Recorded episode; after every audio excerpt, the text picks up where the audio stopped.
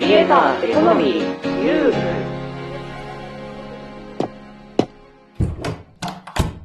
クリエイターやインフルエンサーの収益化や未来についてゆるーく深掘っていく番組、クリエイターエコノミーニュース。どうも、かぐわです。さあ今日はついに YouTube がポッドキャストに完全対応ということで、業界騒然としてますので、そのニュースを取り上げていこうと思います。それでは早速、行ってみましょう。ハッシュタグクリエコ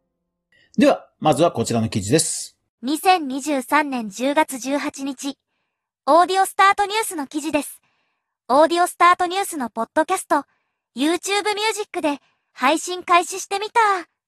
はい。いやー、ついに来ましたね。私、えー10月の17日、この配信の一昨日ぐらいに、たまたまね、YouTube スタジオのメニューの中で、まあなんか来てないかなぐらいな感じで、ちょろちょろっと見てみたんですよ。そうしたらね、なんか RSS と接続するみたいな、そういうメニューがあって、お、これはと思って、見てみたら、本当に同意文とか出てきて、RSS を取り込むということがついにできてたんですよね。で、それをもうすぐさま X でつぶやいたところ、もう翌日にはね、業界騒然としてバタバタっとニュースが出ていました。そして、まあそんな中でも一番詳しいのが、やっぱりね、オーディオスタートニュースさん。いやーすごいですね。もう実際にオーディオスタートニュースさんのポッドキャストをね、YouTube に取り込んでみたという内容を記事にしていました。そして、その様子をね、全部キャプチャーとともに紹介していますので、これから YouTube にポッドキャスト取り込もうという人も、本当にね、参考になる記事になっていますので、ぜひ概要欄のリンク見てみてください。いやー、すごいですよ。今までは、ポッドキャスト対応といっても、結局はね、動画をアップロードしなくちゃいけなかったんですよね。でも、今回のでついに MP3、まあ、音声ファイルをね、連携させるということで、YouTube Music で配信ができるということですので、これはね、本当に手間がかからなくていいですよ。ハッシュタグ、クリエコ具体的にはどうやるか見ていきましょう。まずは YouTube Studio というね、え YouTube の配信者用の管理画面に行きます。そして、新しいポッドキャストというメニューを選びます。そうすると、新しいポッドキャストを作成する、既存の再生リストをポッドキャストとして設定する、そして RSS フィードを送信するとあって、まあゼロからね、動画をアップすることもできるし、もともと投稿している動画をプレイリストとして、ポッドキャストにすることもできるし、そして今回、はい。他のプラットフォーム、例えばスタンド FM、ラジオトーク、リッスン、ポッドキャスター for Spotify とかね、音源をどこかプラットフォームにアップしていて、RSS といって、他のプラットフォームにこう配信できる、配信用の URL を持っているプラットフォーム、その RSS フィードを読み込んで連携して、YouTube で配信すると。いう3つがね、選べるようになって、今回実装されたのがこの RSS フィードを送信する。というメニューなんですね。で、こちらを選ぶと、まあ、いわゆるね、同意文というものが出てきて、そして、RSS フィード、まあ、そのプラットフォームから発行されている RSS の URL、まあ、ポッドキャストのね、アドレスを入力すると。そして、まあ、メールアドレスにね、認証コードが送られるということなので、それを入力して認証が済めば、もうこれで完了です。いやー、素晴らしい。本当にあの、Spotify と連携するとか、Apple Podcast と連携するとかというような、既存のポッドキャストプラットフォームとほぼ同じような感覚で、YouTube がね、ついに連携できるんですよ。いやー、動画を作る手間がね、なくなるっていうのは本当素晴らしいですね。はい。さらに、今回評価が高かったのはこちら。アップロードをするにも、実はね、もう一つ選べる項目があるんだよね。それが、アップロードの中身の厳選。どういうことかというと、RSS、元々のポッドキャスト全部をアップロードするのか、それから何月何日以降のエピソードをアップロードするのか、それから古いエピソード、もう元々ね、そのプラットフォームで配信しているエピソードはアップロードしない。今後追加されたものだけをアップロードするのかというのをね、選べるらしいんだよね。いや、これありがたいよね。例えば私なんかはもうすでに動画としてね、YouTube ポッドキャスト配信していたんだけども、今後は、例えば新しいものだけをアップロードするというチェックをすれば、今までのポッドキャストのプレイリストが活かせるわけだよね。いやー、だからやっぱり考えられてるよね。この辺は本当になんか Google らしいというか、さすが YouTube っていう感じ。もうこれで公開設定終わり。ッシュタグ、クリエコさあ、それで、えー界隈で、えーこのニュースで賑わっているので、いくつか、まあ、状況を見ていきましょう。例えば、やっぱりね、今日本当に 話題になっていたので、なかなか全エピソード読み込んでくれないっていうコメントがあったり、ただまあ、少し時間が経つと大丈夫なんだけど、あとはね、えーやっぱり一定の数読み込んだあたりでストップしたとか、もしかすると、あまりにも大量のフィードを読み込むと、まああまりにもね、え多く取り込むと負荷がかかるということで、もしかすると1日何百エピソードとかそういう制限が実は背後ではね、あるかもしれないんだけども、まあまあ、時間の問題で大丈夫だろうという感じだね。そしてミュージックの画面では動画と音楽と選べて、で、音楽だけの場合はサムネイルがそのまま出る感じ。だけど、まあ動画もね、できるっていうことでは、まあいわゆるビデオポッドキャストも対応するんだろうなという感じ。ただ、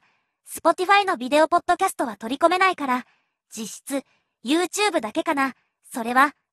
そう。なので、続々とね、今、YouTube Music で、ポッドキャストが立ち上がってる。それから、あと、興味深いのは、やっぱり YouTube って、YouTube スタジオ、YouTube アナリティクスがあるように、結構ね、アクセス解析がやっぱりむちゃくちゃ優秀なんだよね。この辺はさすが Google っていう感じで、特に温度ポッドキャスト、まあ、仕事として誰かのポッドキャストを配信してるというような場合には、レポートをね、本当に詳細に作れると思うので、その辺も便利だと思う。著作権？収益化？美味しいの？そんな初心者クリエイターにわかりやすく解説してる番組があるわよ。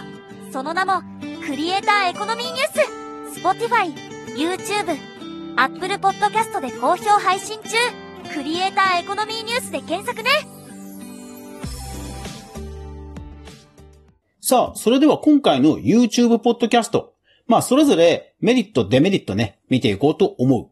まずはデメリットからなんだけども、実は一つだけ制約事項がある。それが、フィードの中に広告を含めてはいけないということなんだよね。まあ、いけないわけじゃないんだけども、基本的に YouTube 側はほら、YouTube の広告を使ってほしいから、広告を含むものは基本 NG。ただまあ、プロモーションが入ってる場合はチェックをしてくれっていうのはあるんだけど、まあ基本 NG なんだよね。だからもうすでに、スタンド FM とか、ラジオトークとか、まあ自分のポッドキャストで、ほら、広告をね、えー、口頭で喋ってる、配信をしてる人もいると思うんだけど、そういうのは基本 NG なんだよね。だから、そこは排除したものを何か別途作るとか、まあちょっと一旦別なポッドキャストで試してみるとかっていう風に、まあなるかなっていうところかな。ただ、オーディオスタートなど別のプラットフォームを介して広告配信してる場合は、単純にね、えー元々の RSS を登録すればいいだけなので、多分そこは大丈夫なはず。なので、先行している海外では、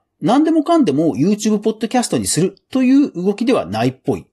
例えば、オーディオスタートニュースでも、英国ポッドキャスト上位25番組中8番組のみ YouTube 対応と報じている。これやっぱり、その広告がね、もうポッドキャストって海外ってほらすごい広がってるじゃない？普及してるじゃない？だからもう自分たちで自前でね、広告を用意してる番組も結構あるんだよね。っていうところでは、まあ様子を見てるところが、まあ半分以上を占めるとなわけだよね。でも YouTube っていうすごいプラットフォームに配信できればそれだけでリスナー増えるじゃんと思うかもしれないけども、でもそれって、ほら、広告がない配信と広告がある配信を仮にね、出し分けたとして配信するじゃない？そうすると、まあ広告がない方にもさ、リスナーさんが行っちゃうわけじゃん？そうすると今度広告がある方の再生回数が減って、いやいやいや、待ってよということになるじゃない？だから結構ね、様子見な番組があると分析している。まあ確かにそうだよね。そう。だから私も今スタンド FM で収益化が始まったんだけども、実は始めてないのね。でもそれは、やっぱり YouTube の広告がもうちょっとで収益化の資格に達するので、ちょっとそのあたりと足並み揃えたいっていうのもあって、実はやっていない。そう。だからこの辺は結構、多くのプラットフォームに配信できるポッドキャストだからこそ、結構ね、帳尻を合わせるのは意外と大変っていうのは、うん、なんかわかる気がするな。ただ、広告をね、全然やってないという人は、まあまあ、デメリットはそんなないんじゃないかな、とは思う。一方でメリット。というか、今回、最大のメリットを享受できる人。それは、ラジオトーク、およびスタンド FM で、楽曲申請をちゃんとして、著作権処理をちゃんとクリアして、堂々と歌ってみた配信などをしている人だと思う。これはね、一番ね、メリット、享受あるんじゃないかな。というのも、実は YouTube は、ネクストーン、ジャスラックといった日本の大手著作権団体と包括提携を結んでいる。そして、包括提携というのは、実は楽曲申請さえも必要なく歌ってみた配信をしていいんだよね。そう。だから、例えばスタンド FM で、ミスターチルドランでね、えー曲を歌ってると。で、スタンド FM の方ではちゃんと楽曲申請をして、堂々と配信してると。で、それをポッドキャスト、YouTube に配信しても、申請なく、もうそのまま YouTube でそれを流して OK。で、YouTube はほら、曲の再生とかも本当に市場大きいじゃない。だからむちゃくちゃ跳ねる可能性がある。なので、今回、特に歌ってみた配信をしてる人は、もうこれはね、乗っかるのがいいんじゃないかなと思うな。ただ、YouTube は一方でものすごく市場が大きいので、今までね、音声配信っていう比較的小さな市場で、こじんまりとやってきた人が、まあ、大海原でいきなり日の目を浴びると。そうすると、思いがけない辛辣なコメントが来たりするわけよ。なので、心配な人は、YouTube ポッドキャストはコメントを。番組はこのまま続きますが、ラジオトークの皆さんはここで一旦終了です。ぜひ、ポッドキャスト、スタンド FM、YouTube、他の媒体でフル視聴してください。ではでは。